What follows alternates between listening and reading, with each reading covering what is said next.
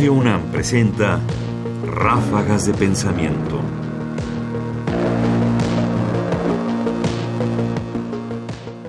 Sociedad digna o sociedad corrupta. ¿Qué cosas podrían hacer mejor nuestra sociedad? ¿Cómo podríamos alcanzar una forma mucho más correcta de ser como sociedad? Para Paulette Dieterlen, filósofa, profesora emérita del Instituto de Investigaciones Filosóficas, hay una clave, hacerla primero decente. Escuchemos.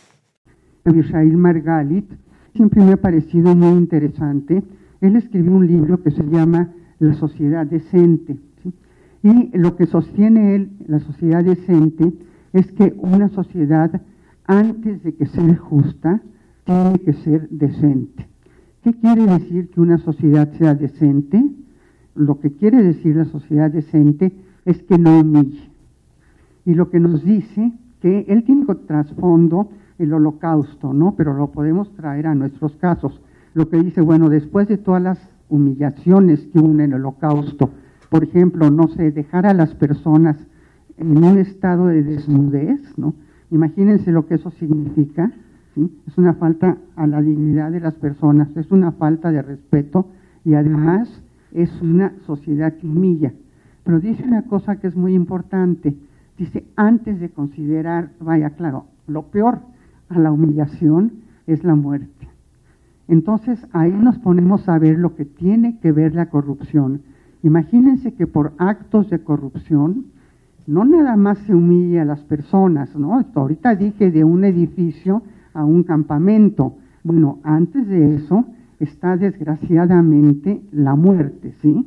Y no podemos negar que la corrupción es un elemento de ciertas instituciones que pasan por varios grados. Primero, muchas veces provocan la muerte, el caso del socavón, ¿no? Si murieron personas, ¿sí?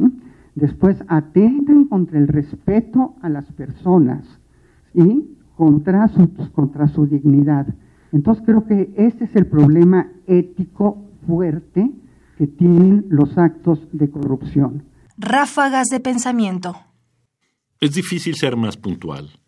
Claramente, una sociedad es mejor, no cuando es plenamente justa, porque eso quizás es algo que estamos en camino de alcanzar alguna vez pero sí en adecentarse. Y nuestra sociedad necesita, por supuesto, adecentarse. Esto significa combatir la corrupción no solo en su sentido más eh, evidente, sino también en su sentido menos claro, que es la forma en que desde el Estado se atenta contra las personas y su dignidad a partir de políticas públicas que hacen precisamente eso. Es decir, la corrupción no solo es utilizar el erario para beneficio propio, es también privar a las personas de su dignidad. Fragmento de la participación de Paulette Dieterlen Strock en el ciclo de conferencias Diálogos contra la corrupción sobre la ética en el servicio público, publicado el 4 de septiembre de 2018 por la Secretaría de la Función Pública. Comentarios: Ernesto Priani Saizó. Producción: Ignacio Bazán Estrada. Más información en la página ernestopriani.com.